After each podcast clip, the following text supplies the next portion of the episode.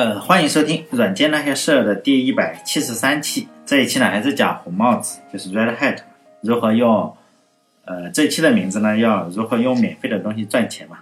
因为 Red Hat 的成功啊，可以说是利用这个免费的开源软件在上市了嘛。它取得了第一个巨大的成功，起码看起来是这样。它是在一九九五年正式的呃成立公司，到一九九九年的时候，就是纳斯达克已经上市了。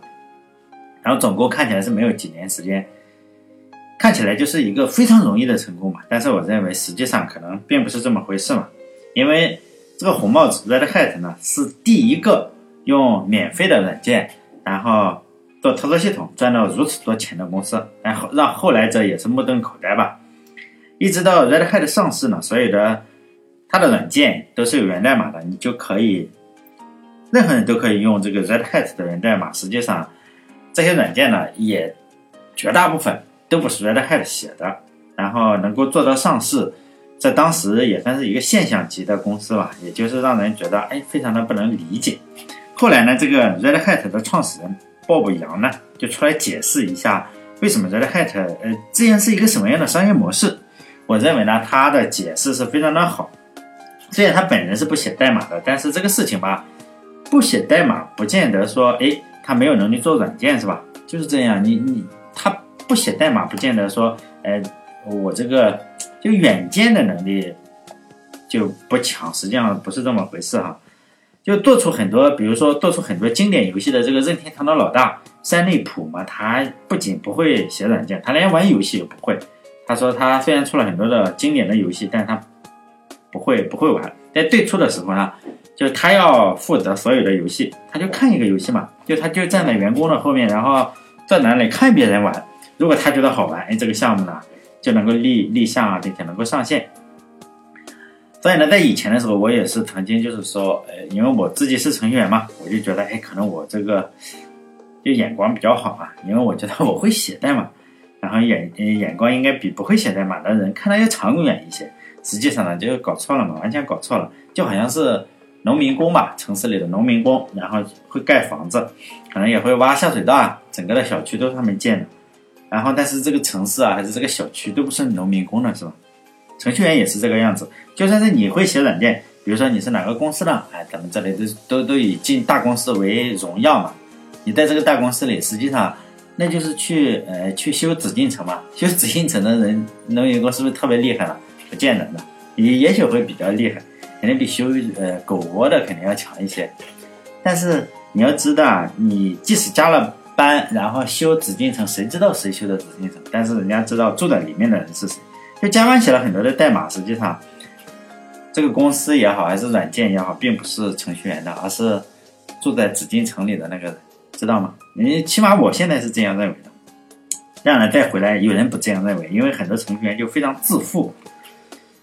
所以呢，咱再回到这个鲍勃杨，就是 Red Hat 创始人这里来，就他不会写写这个代码，他就说嘛，卖软卖软件是非常非常难赚到钱的，不管你是卖开放源代码的，还是卖这个不开放源代码，都是都是这个呃非常非常难以赚到钱。呃，他说呢，你不要只看微软啊或者 IBM 这些公司，嗯，他是卖不开放源代码的软件嘛，就觉得哎。是不是非常容易赚钱？实际上，他说这是一种假象，因为大量的公司呢都已经死掉了，就死在了别人不知道怎么死的，就好像是做软件就和淘金是一样的，人的眼睛呢都放在哎淘金者，然后发了财的那几个少数的人身上，大量的淘金的人，实际上美国西部淘金嘛，实际上可能是死了，真的是那时候的环境也不好，就有可能死掉了，或者是这一辈子也没有淘到什么。金子嘛，然后就这样死掉了。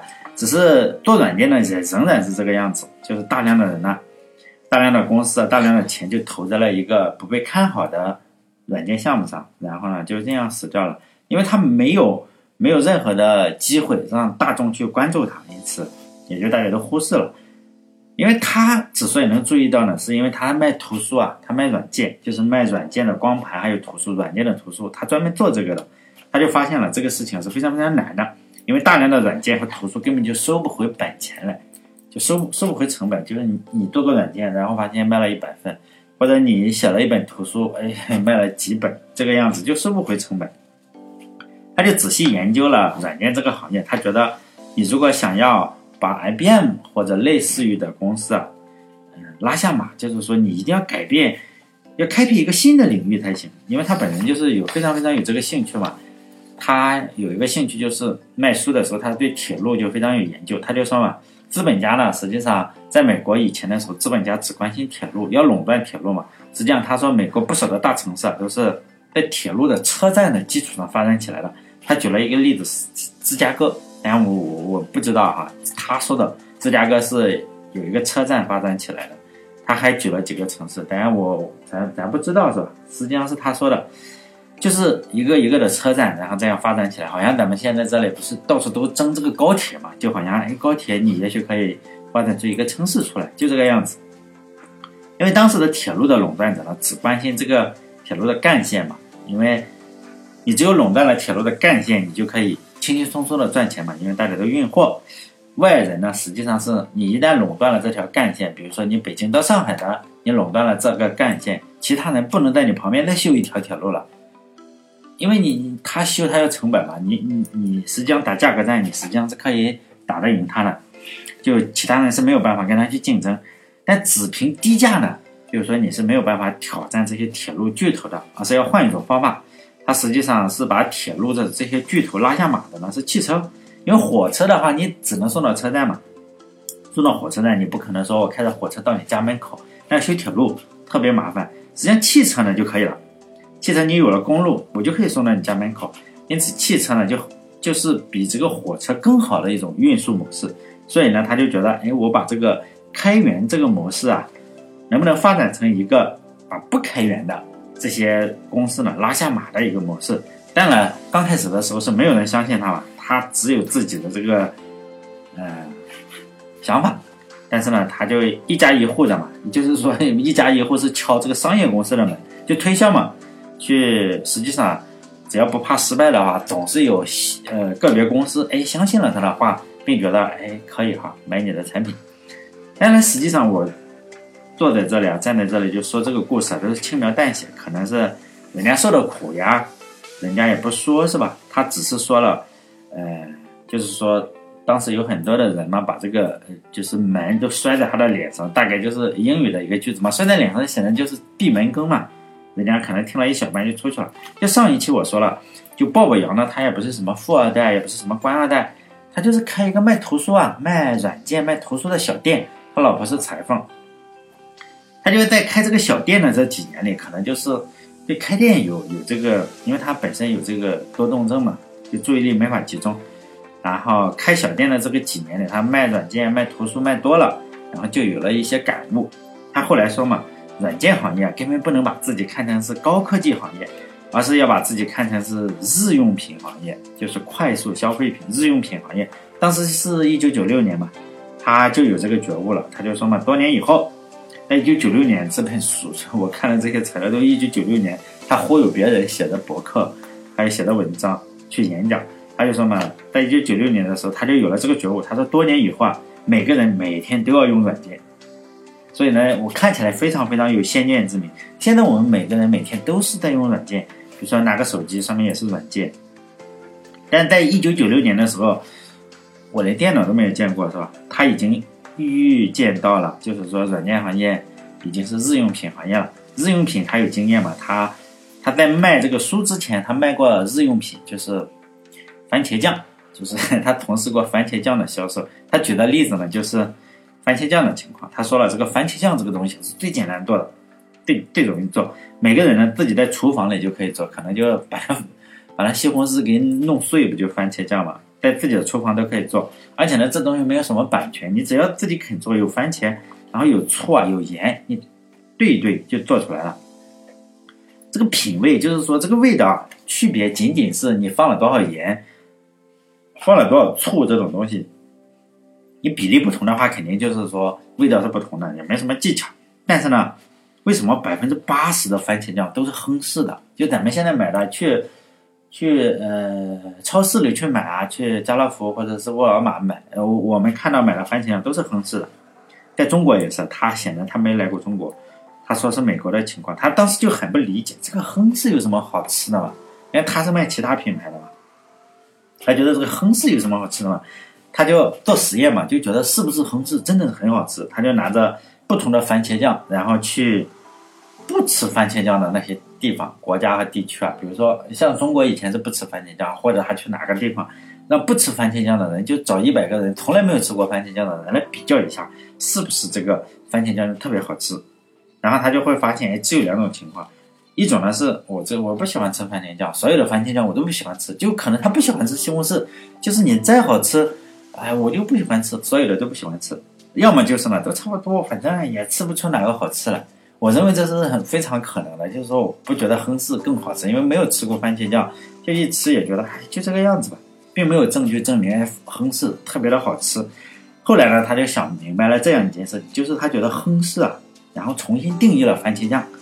亨氏他可能是通过一些强大的广告策略，在他的书里就是写的是，哎，他让人觉得。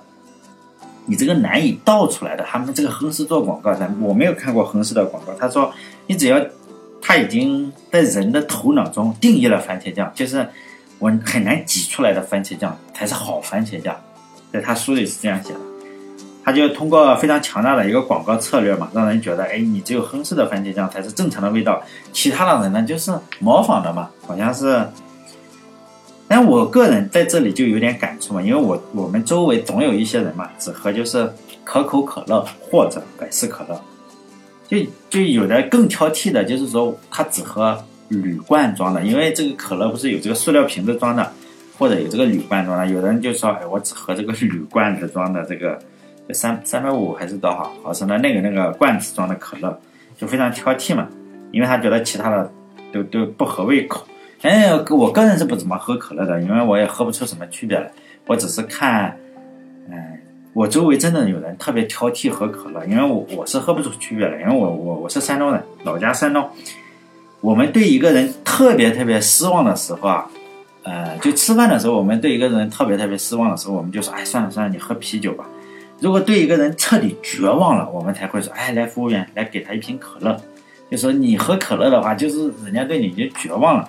因为我们，我一般是不会让人绝望的让我喝可乐的这种情况，就是顶多就是特别失望喝啤酒，尤其山东啊，尤其是我们山东这种，人家那大山东大城市里还好，像我们山东的农村，就一喝酒就是拼酒，就是看谁先抛弃这个理智和健康就拼酒。像我的话，我也喝一点，但比其他的差得多。但他还举了一个例子，就是说，呃，除了亨氏番茄酱，我觉得很有道理哈。但是这个可乐是我自己自己自己想到的。他还举了另外一个例子，就是说现在发达国家，他就说美国嘛，这个自来水你就是拧开就可以喝，随便喝嘛。但是呢，法国的这个依云的矿泉水每年还能卖几亿、几几千万、几亿，有很多很多的钱嘛。这很大程度上是因为依云矿泉水它不停的做广告，然后呢，就让人已经有了一种非理性的恐惧，就是让人们认为，哎，我这个水龙头里的水啊。流出来的是不可信的，还是我这个依云矿泉水最好？但是咱们中国是有点不一样，就是，哎，你这个水龙头拧出来喝有可能会拉肚子，就水龙头里的水还是要烧一下，寄生虫比较多，不要直接喝这个生水。但鲍勃杨就有了这种指导思想，他觉得 Red Hat 是有这样一个机会，因为当时 Linux 所有的都没有起来，他觉得 Red Hat 要提供提供足够的方便，还提供足够的质量。重要的呢，最最重要的是定义，在客户的脑袋中啊，重新定义一个操作系统应该是什么样子，就应该 Red Hat 就是操作系统，就这样。如果就是说他要提供一个质量比较高的产品，然后呢，在能卖到比较高端的机构里，实际上他后来的策略也是这样，就是先要卖到比较高端的机构里，然后做宣传，因为老百姓一看，哦，你竟然是卖给了美国宇航局是吧？然后就觉得那肯定是个高档货。然后大家就会认为 Red Hat 的质量肯定不是一般的，是吧？是不一般的，就好像是，嗯，那个时候呢，人们就愿意花五十美金来买 Red Hat 的光盘，而不是从网上免费下载一个。他就说嘛，依云矿泉水就是这个策略，就是人们总是要喝水。哎，有人喝不起不要紧，像我就永远喝不起依云矿泉水，因为每个人都要喝水的话，只要基数足够，六十亿人喝水的话，你偶尔有人能能付得起钱吧？好像是。那些明星啊或者什么，他们大概就会用依云矿泉水洗脸，就总是会花很很贵的价格来买这个依云矿泉水嘛。我没有喝过，可能依云也跟普通水没什么区别。就在超市里有见过，什么那种比较高档的超市，大概十几块钱一一瓶水啊，这个这个可能明星就能喝得起。所以呢，Red Hat 的策略，他就举了这两个例子嘛，就是依云矿泉水还有这个亨氏番茄酱。所以呢，Red Hat 他就说他的策略是，你得让大量的人使用 Linux，就好像让大量的人喝水，哎，喝水会比较好一点，因为每个人都要喝水。他说一定要让大量的人使用 Linux，只有使用 Linux 的人足够的多，就一定有人愿意花五十美金来买这个 Red Hat，然后企业呢可能就会愿意花五千美金来买他的企业级服务。而且呢，爱好 Linux 的人越多越好。他在文章里就写这个叫品牌的力量，他的文章就就名字就叫品牌的力量，就 Red Hat 这个品牌的力量。他的文章里就写这个品牌的力量在技术交易，他他用了这个词，我翻译的啊，技术交易占了巨大的作用。就是翻译成人话，我认为是这样：只要你有了品牌，人家就会信任你，就觉得哎，Red Hat 就是做的好。就算呢，啊，这是后面我加的，就算是你软件做的烂一点，实际上也没有太大关系。你是 Red Hat 做的烂，那也是很好的，是吧？那说到这里的时候，我就想起了我工作时候的一件事情嘛，因为我工作的比较早，那个时候还没有 Git 这个，呃，Git 这个叫什么版本，就是 软件源代码的管理，就是版本管理软件。这当然是后来的，现在这个 GitHub 也好啊，就是也很多了。那这个软件流行之前呢，大家都用的叫 SVN，叫 Subversion，这个是阿帕奇就是出这个浏览器这个后台服务的这个这个组织出的，叫 SVN Subversion。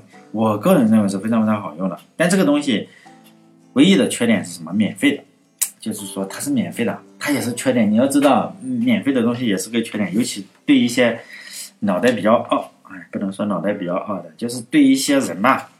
就是我，我曾经工作的时候，不知道什么原因啊，我我们公司的老大参加了一个会啊，也不知道什么原因，就大家一直不知道什么原因，他可能参加了一个聚会，或者是他收到了一封促销的邮件，这个脑袋啊，可能他也不大不大清楚，然后他就觉得这个 Subversion 可能不行，或者他看了一篇黑 Subversion 的文章就觉得不行，比如说是 IBM 给他发的啊，他就觉得 IBM 会应该比较好，因为公司的源代码特别重要嘛。然后他觉得，哎，我要用公司这么多人养了这么多人是吧？你们写的代码竟然用一个免费的软件，万一免费的软件出了问题怎么办？他，我认为他是这样想的，他就决定花几十万块钱来保护这个公司的财产嘛，就是源代码。然后呢，买的是谁？IBM 公司了。这个时候就显现出品牌的力量啊，他可能就是说 Red Hat 这个策略，IBM 肯定也是这个策略。一听这个啊，这个公司是 IBM 是吧？就觉得哎特别靠谱。那 IBM 肯定是跳舞的大象嘛，他们也挺会把自己包装的非常非常厉害。反正我们打工的，像我们这种员工，你让让用啥就用啥，你是不是让刻光盘，我也就刻光盘呢，也不反抗。反正他花钱嘛。然后 IBM 就他们真有一个收费的，呃，代码管理软件，好像花了不少钱，十几万、几十万。我觉得这个软件在我生命的尽头，如果我想一想，哎，它仍然占据了我生命中比较郁闷的两年。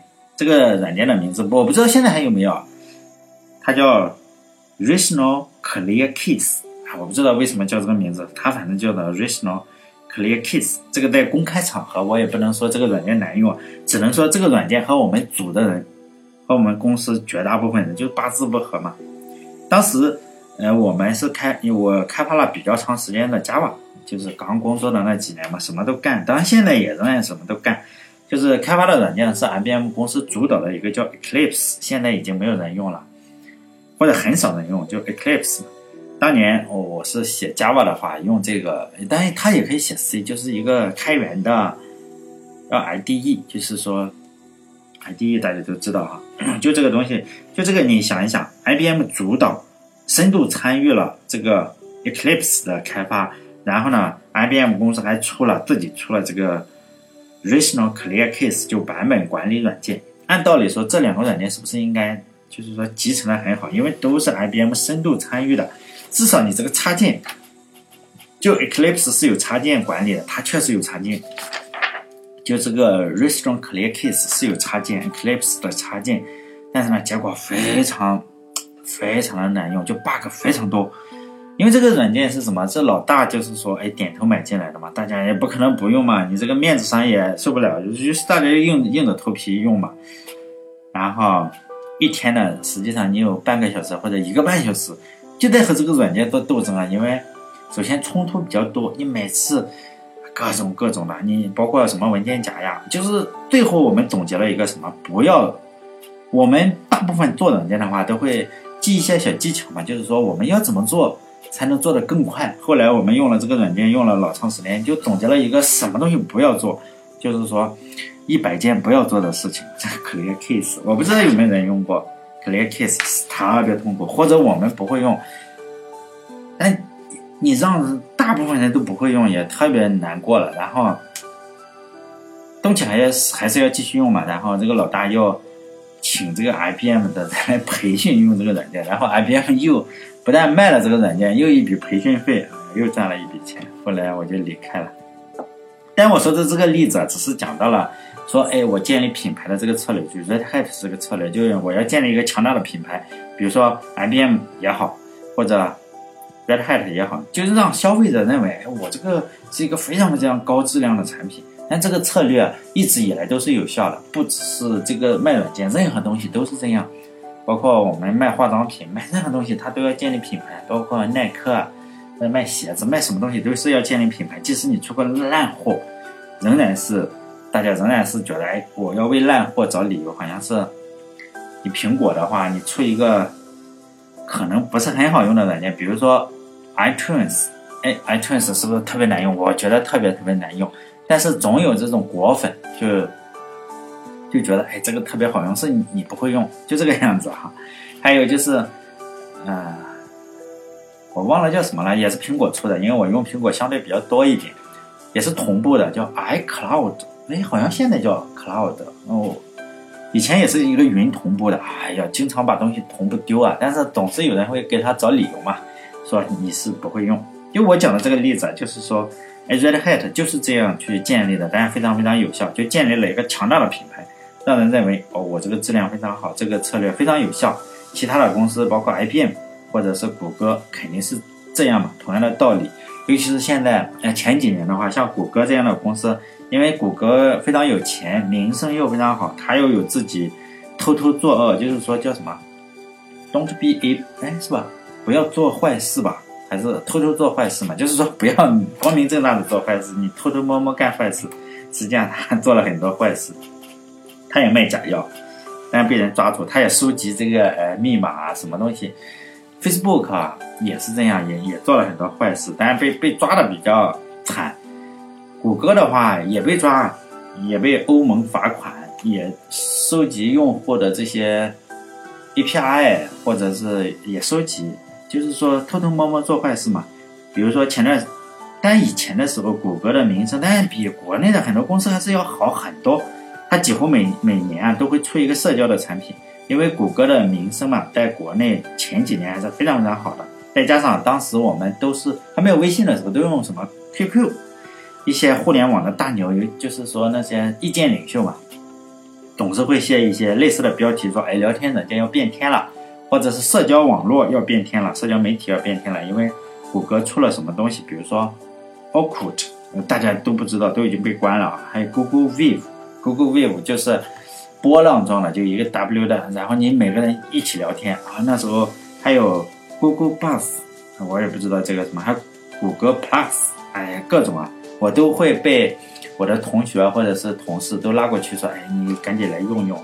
最后大家都是一地鸡毛嘛，还是老老实实的。最后大家用 QQ，所以呢，我们不能够因为我讲这个，大家就觉得，哎呀，我在开头我一定要去用，因为我发现我讲了一期。然后说，哎，我要不要去 Red Hat？没有必要，是吧？就是说，你听节目的话，也不要不要老是听任这些大公司的忽悠嘛。即使像 Red Hat，或者像 IBM，或者像谷歌这样的公司，还是自己动动脑子，适不适合嘛？好了，这一期就讲到这里，下一期再讲一讲啊，不能老是黑人家，再讲一讲就 Red Hat 就不讲。就 Red Hat 后来又收购了很多公司，看看它怎么做成今天这个样子的，就是非常让人。尊重的企业吧。还有就是回答几个问题。第一个呢，就是说，哎，你从哪里找到这些资料？有有人想找资料吗？实际上是这样，比如说我要搜 Red Hat 的话，你首先要翻一下墙，然后在谷歌里把 Red Hat 还有这几个创始人打进去，打到谷歌里和亚马逊，它一定会有很多的文章出来。就是说，这些书呢，尤其是亚马逊，我买了那个就无限看书的这个服务，你就是可以无限借书，一个月借几百本都行。